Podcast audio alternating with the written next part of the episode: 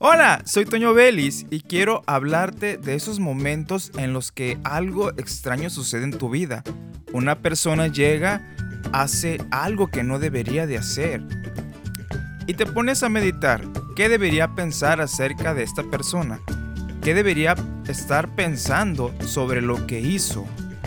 ¿Qué pensamientos debo tener hacia él o hacia ella o hacia ellos si es un grupo? Si es tu jefe, si es tu mejor amigo, si es tu pareja, ¿qué debo pensar acerca de ellos? ¿Qué debo de pensar acerca de mí mismo cuando yo mismo me he fallado?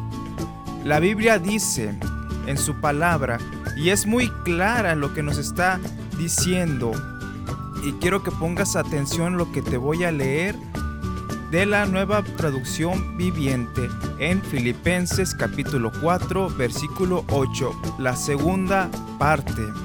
Concéntrese en todo lo que es verdadero, todo lo honorable, todo lo justo, todo lo puro, todo lo bello y todo lo admirable.